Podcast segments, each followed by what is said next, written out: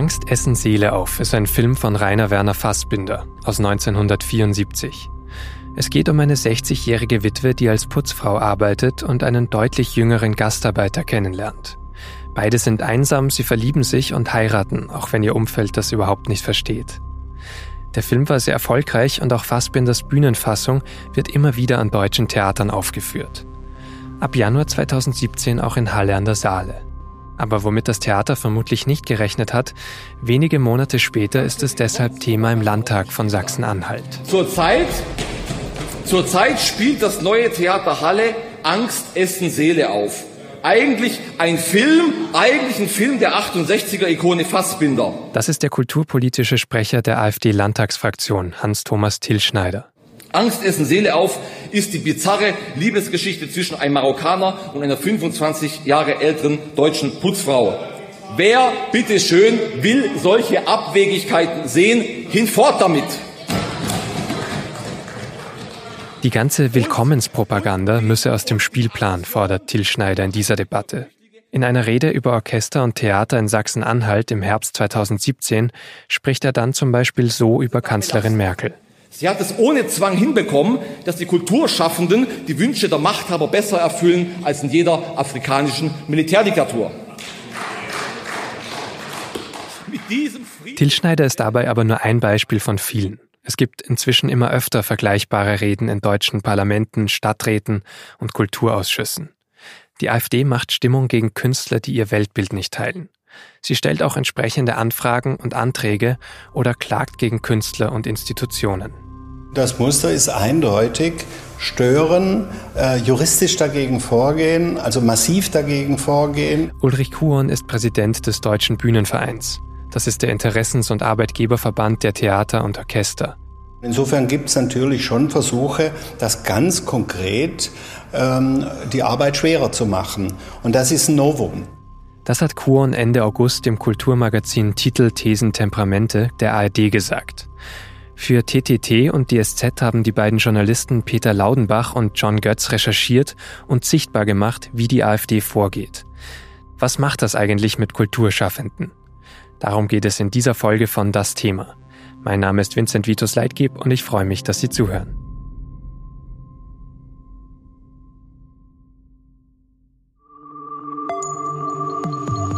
Das Thema. Der Podcast der Süddeutschen Zeitung.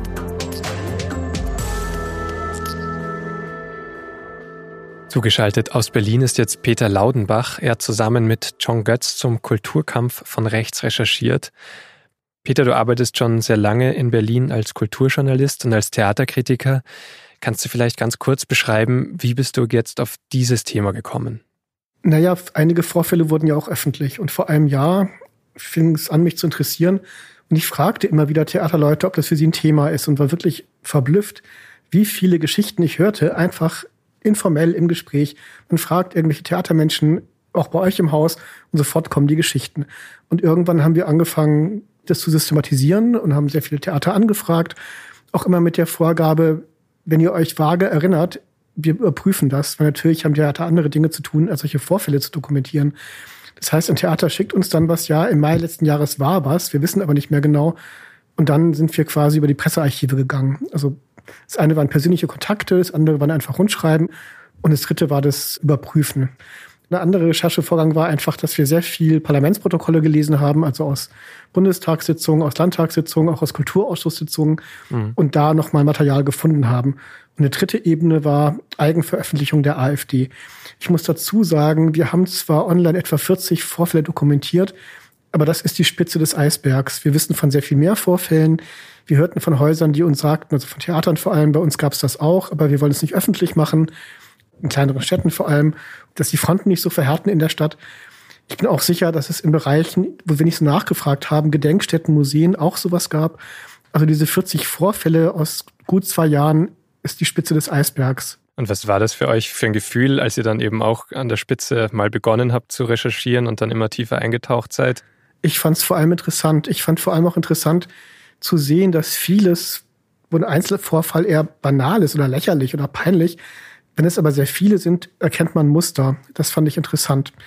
Und es ist eben nicht nur Sachsen, es ist nicht nur der Osten, es sind auch nicht nur die explizit linken Theater wie das Maxim Gorki Theater. Es ist flächendeckend und es trifft auch harmlose Unterhaltungstheater wie den Friedrichstadtpalast in Berlin, so ein großes Revue-Theater. Oder auch Schüler. Die elfte Klasse einer Schule macht in der Schul-AG ein Theaterstück, wo es um Rechte geht, ähm, Rechtsradikale in dem Fall, gar nicht um die AfD. Und die AfD-Landtagsfraktion beschwert sich bei der Schulleitung. Also das finde ich irre, ja. Und solche Fälle wurden immer mehr, teilweise wurden sie auch aberwitziger. Und irgendwann dachten wir, das lohnt sich, das öffentlich zu machen. Aber es war eine, es war eine sehr langfristig angelegte Arbeit. Wir hätten auch, wenn wir gemerkt hätten, es sind 20, 30 Vorfälle, hätten wir es nicht öffentlich gemacht, dann wäre es in unseren Augen keine, jetzt keine Relevanz gehabt. Und wie schwer war es dann? Du hast schon ein bisschen angedeutet, aber wie schwer war es dann, einzelne Fälle zu finden, denen ihr dann nachgegangen seid?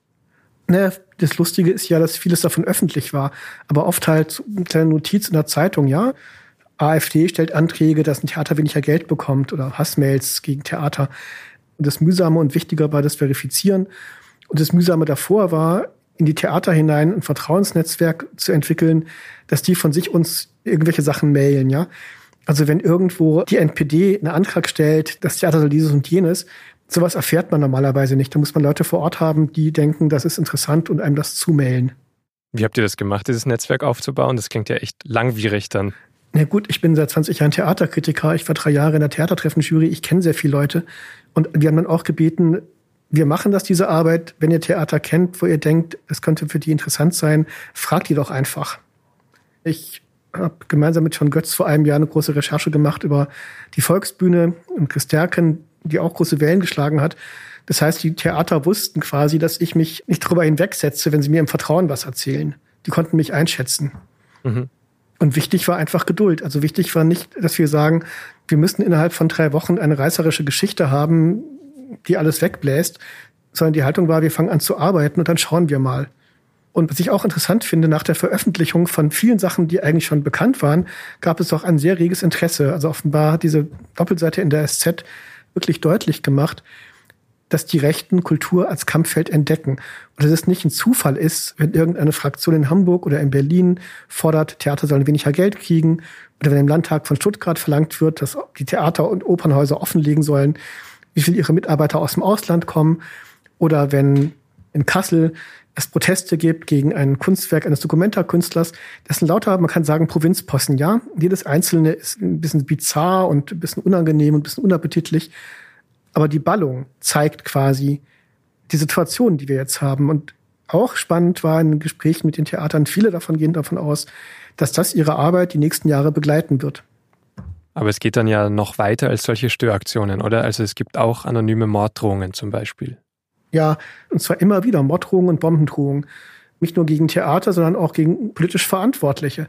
In Dresden hat ein syrischer Künstler ein Antikriegsdenkmal im öffentlichen Raum hingestellt, was quasi assoziiert die Bombardierung Dresdens mit der Bombardierung von Aleppo. Das waren drei Busse, glaube ich. Das oder? waren drei hochgestellte Busse, ja, die erinnerten an eine Szene in seinem Heimatort. Und es war natürlich in Dresden auch eine Erinnerung an die Bombardierung Dresdens. Es war ein Antikriegsdenkmal. Und eine Folge davon war, dass der Dresdner Bürgermeister Polizeischutz brauchte und Morddrohungen erhalten hat. Das finde ich unfassbar, ja, als Vorgang. Interessant fand ich auch, dass mir Intendanten sagten, relativ entspannt, ja, wir bekommen auch Hassmails.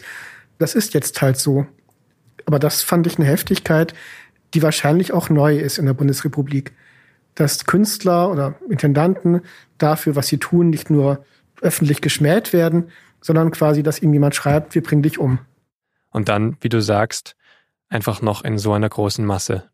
Ja, vor allem, es wäre sicher unfair, alles der AfD zuzuschreiben. Also irgendwelche Morddrohungen, Bombendrohungen, Hassmails. Das geschieht ja meistens anonym. Das sind vermutlich nicht alles AfD-Funktionäre.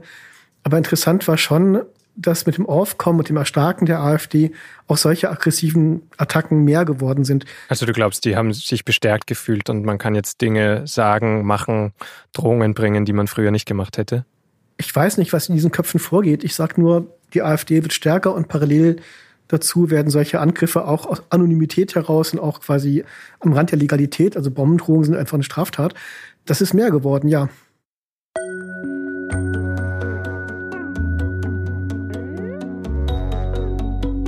»2017 ist die AfD in den Bundestag eingezogen.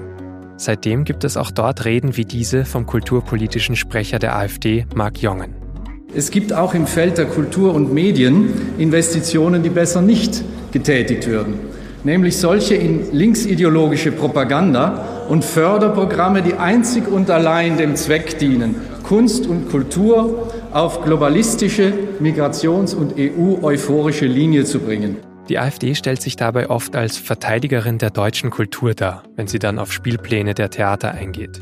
So wie hier Hans-Thomas Tillschneider aus Sachsen-Anhalt, den wir schon zu Beginn des Podcasts gehört haben.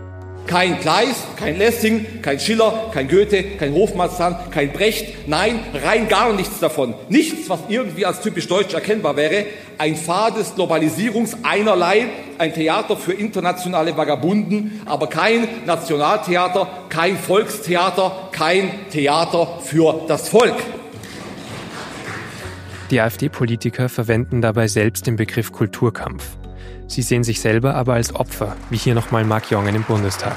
Ihre Politik, werte Kollegen von der GroKo und von der linksgrünen Pseudo-Opposition, baut Deutschland Schritt für Schritt, Schritt für Schritt zum Jedermannsland um. Wie bewusst ist nicht immer klar festzustellen, aber das ist das Ergebnis.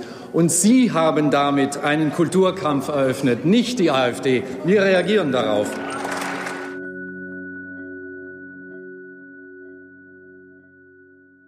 Glaube, dass sie Feindbilder konstruieren und genau wie Lügenpresse irgendwann in die öffentlichen Rede als stehender Begriff eingegangen ist.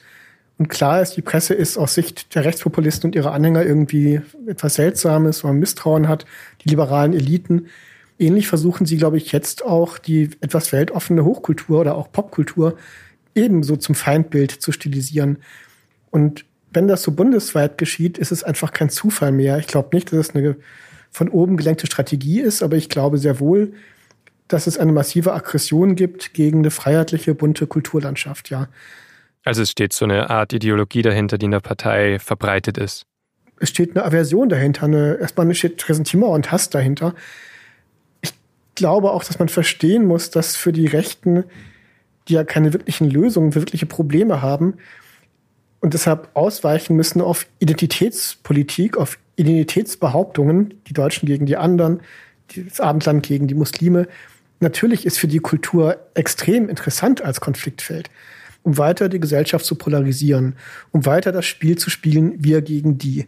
Ist es deshalb auch so gefährlich vielleicht, dass die AfD in so vielen Parlamenten, Stadträten, Landtagen inzwischen präsent sind? Weil dafür reicht ja eigentlich aus, eben eine Rede zu halten oder viele Reden zu halten, weil man da eben schon sprachlich, wie du sagst, diese Feindbilder kreieren kann. Also ich will jetzt die AfD nicht mit der NSDAP gleichsetzen oder vergleichen. Das wäre ahistorisch, das wäre ungenau und das wäre falsch. Aber die Strategie, das Parlament als Bühne zu missbrauchen für Propaganda und für Hetze und für offenen Hass, das beherrschen beide ganz gut.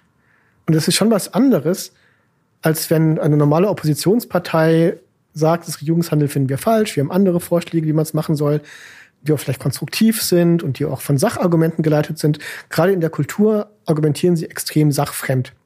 Da geht es wirklich nur darum, Ressentiment herzustellen und die eigene Anhängerschaft zu mobilisieren.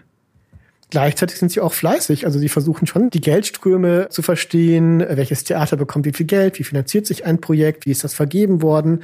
Da sind sie sehr fleißig. Sie wollen schon verstehen, wie das, was sie hassen, hergestellt wird. Aber wenn es um darum geht, was sie selber gut finden, ja, also welchen Kulturbegriff sie selber entgegensetzen, da wird es erstens sehr pathetisch und sehr, sehr diffus. Es ist nicht so, dass die AfD jetzt irgendwelche Intendanten ins B parat hätte, die man nur noch einsetzen muss, wenn sie irgendwann Einfluss bekommen in einer Landesregierung oder einem Stadtparlament. Das ist eine völlig andere Lage als in Polen oder in Ungarn, wo rechtsautoritäre Regierungen auch entsprechende Intendanten eingesetzt haben in die Theatern, die auch heute ein Programm machen, was dann auch so aussieht, ja. Warum gibt es die nicht in Deutschland? Ja, ich finde es erstmal sehr gut, dass es nicht so ist. Ich meine, ich habe kein Bedürfnis danach, dass solche Leute hier sich, sich für Künstler halten. Man muss vielleicht verstehen, dass bessere Kunst, nicht nur im Theater, oft zu tun hat mit Ambivalenzen. Damit, dass man Widersprüche nicht nur aushält, sondern produktiv macht. Ein Element im Theater ist der Dialog. Ein Dialog besteht auch daraus, dass verschiedene Seiten vielleicht jeweils aus ihrer Position Recht haben, dass man eine Sache aus verschiedenen Perspektiven betrachten kann. Theater ist quasi eine Maschine, um, um gleichzeitig sehr viele Perspektiven herzustellen, ohne zu sagen, die eine ist richtig und die andere ist notwendigerweise falsch.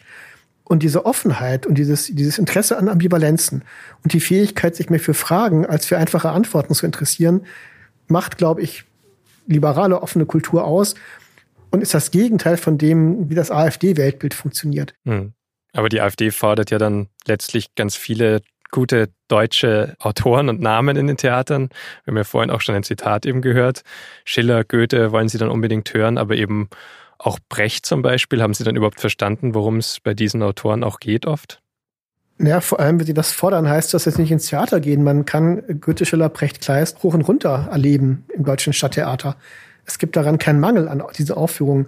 Möglicherweise gefällt der AfD nicht, wie diese Texte interpretiert werden. Ja, vielleicht wollen sie so eine 50er Jahre Feier des heiligen hehren Wortes des Klassikers oder so.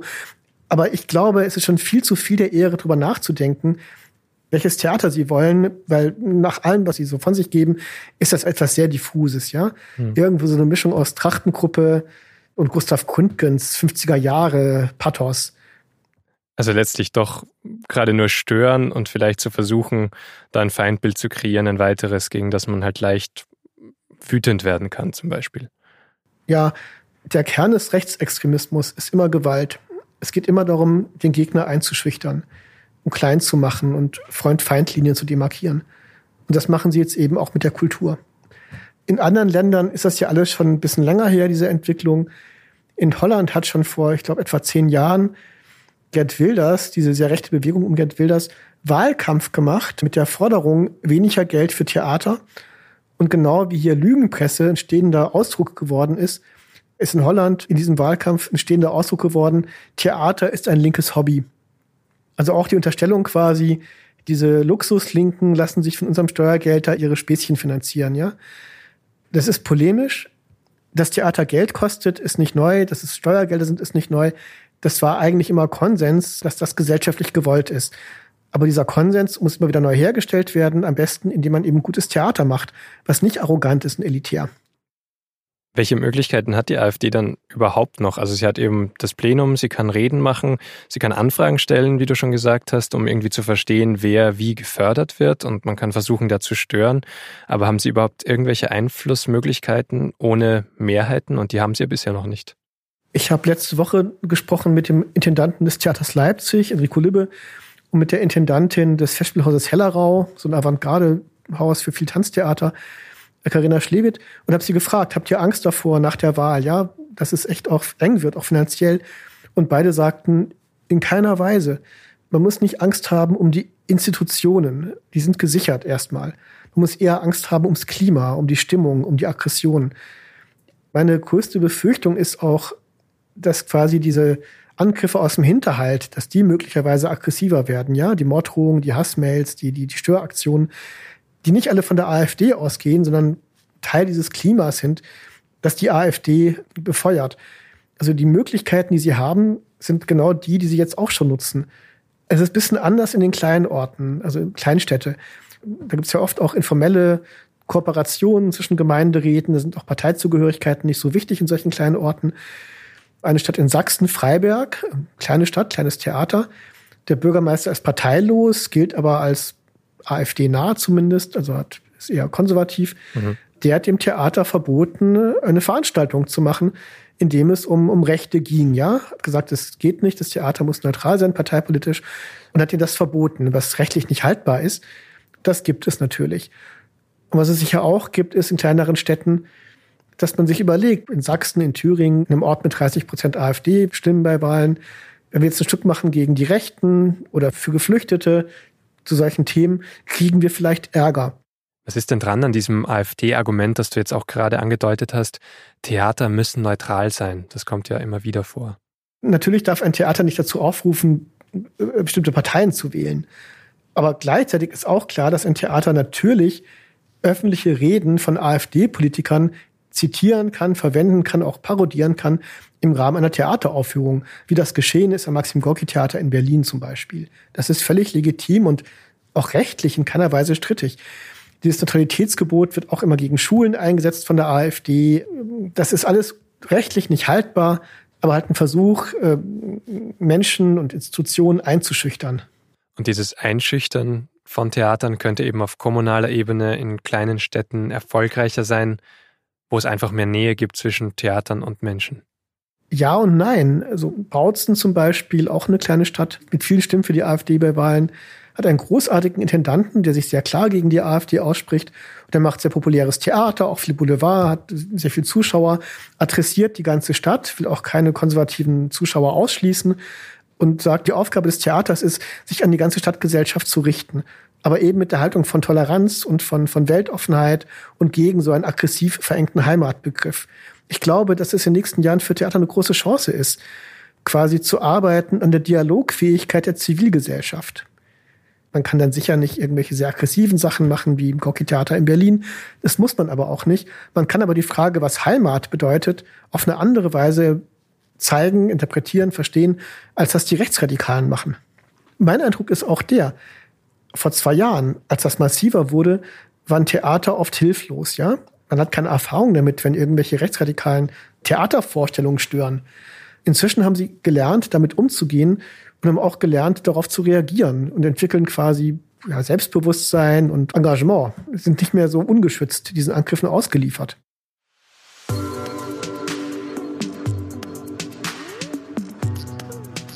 Um den Angriffen etwas entgegenzusetzen, hat sich 2017 der Verein Die Vielen gegründet. Er will Toleranz in der Kultur fördern und schreibt auf seiner Homepage, der Verein Die Vielen solidarisiert sich mit allen Aktiven der Kunst- und Kulturlandschaft und deren Institutionen, die von rechtspopulistischen und rechtsextremen Positionen attackiert oder in Frage gestellt werden. Der Verein hat deshalb auch die Kampagne Erklärung der Vielen gestartet. Alle Kultureinrichtungen sollen sich regional oder stadtweit zusammenschließen, austauschen und dann in gemeinsamen Aktionen für Toleranz eintreten.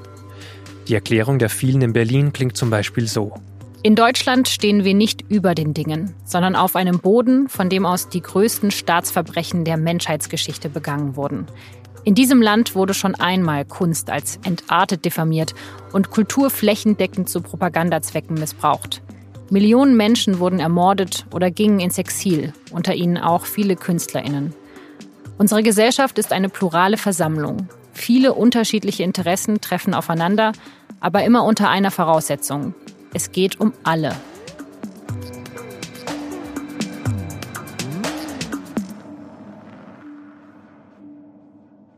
Diese Erklärung steht ja am Ende eines Lernprozesses. Der Lernprozess fing an, glaube ich, vor etwa zwei Jahren als diese Angriffe mehr wurden, heftiger wurden, aggressiver wurden und die Theater merkten, dass sie darauf nicht vorbereitet sind. Was macht man, wenn Vorstellungen gestört werden? Was macht man, wenn irgendwelche komischen Plakate da kleben? Was macht man, wenn systematisch überall mit politischen Vorgaben von AfD-Fraktionen Geldkürzungen verlangt werden? Die Theater haben das gelernt, wie man damit umgeht und haben sich zusammengeschlossen mit vielen anderen Kultureinrichtungen. Und ich finde das, was die vielen machen, vorbildlich, weil es auch nicht arrogant ist, sondern einfach nur sagt, es gibt ein paar Mindeststandards, die wir gemeinsam verteidigen wollen. Und es ist eigentlich Satz eins des Grundgesetzes. Die Würde des Menschen ist unangreifbar. Und an diesem Text merkt man ja ganz gut, dass es eben nicht nur um die Privilegien von Theatern geht und um Kunstfreiheit geht, sondern dass man das nicht trennen kann von der Verfasstheit einer liberalen Gesellschaft. Es geht um alles eigentlich. Es geht darum, in welchem Land wir leben wollen. Und ein Element davon ist das Theater, wo eben Dinge, wie immer im Theater, besonders deutlich und krass sichtbar werden. Und das benennen die vielen. Und darum haben sich die vielen auch an Demonstrationen beteiligt, sind verbunden auch mit dem, mit diesem Bündnis Unteilbar, haben da auch an Demos von denen mitgewirkt. Es geht den vielen nicht nur darum, dass im Theater die Welt in Ordnung ist und draußen ist ja egal, was passiert. Die denken das schon zusammen und das macht es sehr lebendig, finde ich, und sehr überzeugend. Ist diese Erklärung denn in Theaterkreisen Thema? Also kennt man die? Ja, das ist ja auch keine Erklärung von oben nach unten, sondern es gibt viele Zusammenschlüsse der vielen, so regional, und es gibt viele verschiedene Erklärungen. Die Theater haben sich darauf verständigt. Ein Teil davon ist auch, dass das im Haus diskutiert wird. Es ist ja sehr wohlfeil und auch nicht sehr überzeugend, wenn Intendanten Unterschriften oder irgendwelche Erklärungen setzen. Das kostet nichts. Interessanter wird das, wenn man im Haus, wo es vielleicht auch AfD-Wähler gibt, das bespricht, wie ist die Haltung unseres Theaters dazu. Das heißt, in den Häusern selber ist ein ziemlich breiter Diskussionsprozess in Gang gekommen. wenn man davon ausgeht, dass diese Konflikte noch die nächsten Jahre uns begleiten werden und auch die Arbeit von Theatern weiter begleiten werden, ist es ja gut, wenn man langfristige Strategien entwickelt und nicht kurz mal sagt, ja, wir sind auch dagegen und zur Tagesordnung weitergeht. Und ich beobachte von außen, wie Strukturen entstehen des gegenseitigen Lernens, des Voneinanderlernens, des sich Unterstützens, wie man quasi versucht, eine gewisse Widerstandsfähigkeit zu entwickeln gegen diese Angriffe von rechts außen. Das heißt, man hat auch verstanden, es ist ein Problem, das alle irgendwie trifft. Man arbeitet nicht mehr alleine, sondern versucht Ja, ich kann das aus Berlin berichten. Das Maxim Gorki Theater ist ja links, aber dieses Revue-Theater Friedrichstadtpalast, die sehr großen Ärger bekommen haben und bis hin zur Morddrohung.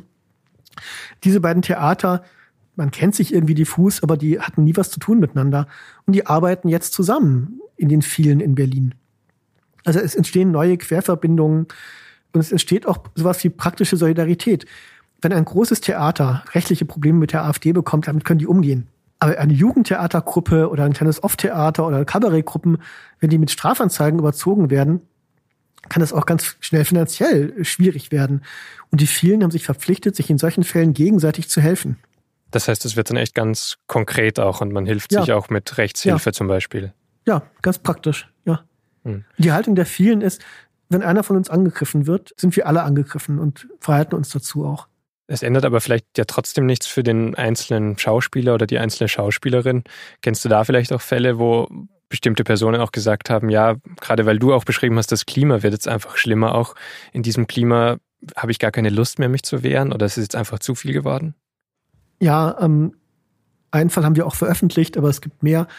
Dresden ist immer noch eine eher linke Stadt, aber diese Pegida-Demonstrationen und das Hassklima, das ist da zu leben, ist nicht so richtig angenehm.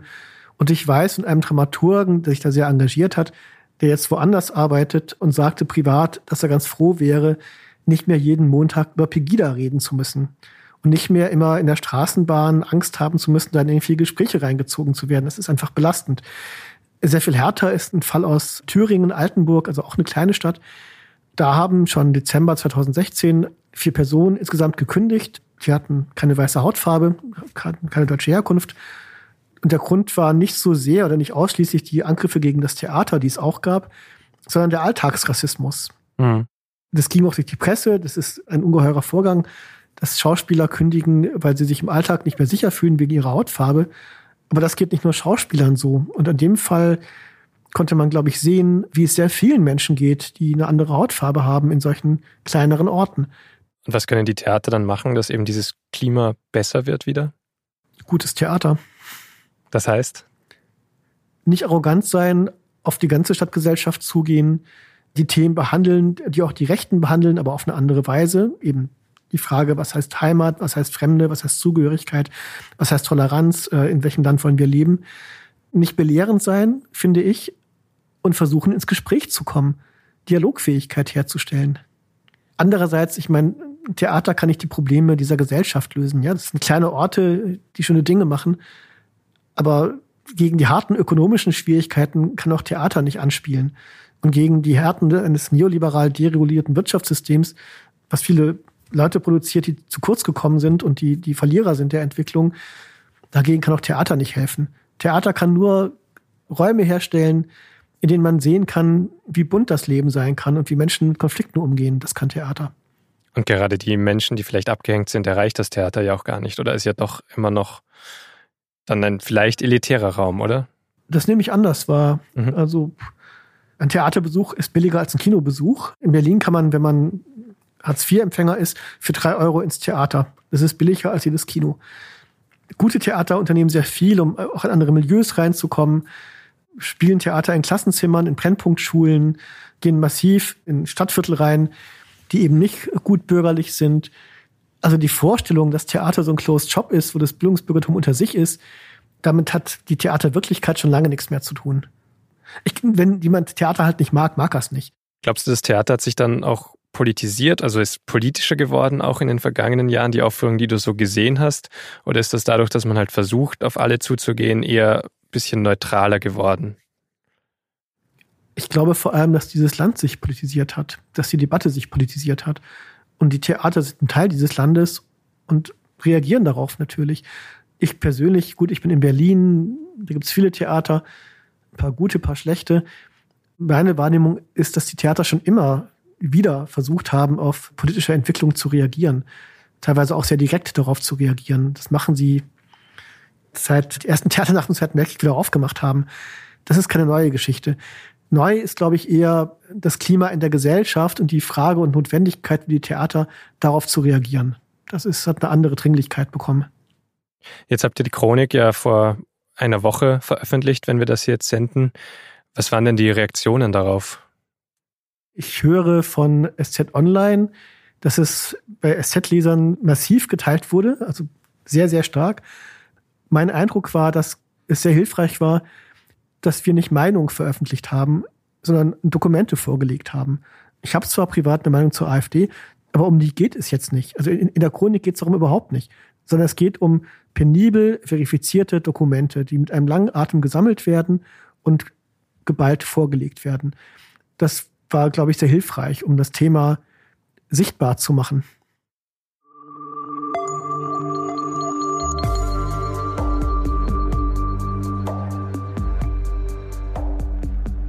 Das war Peter Laudenbach, der als freier Journalist für die SZ als Theaterkritiker und Kulturexperte in Berlin arbeitet.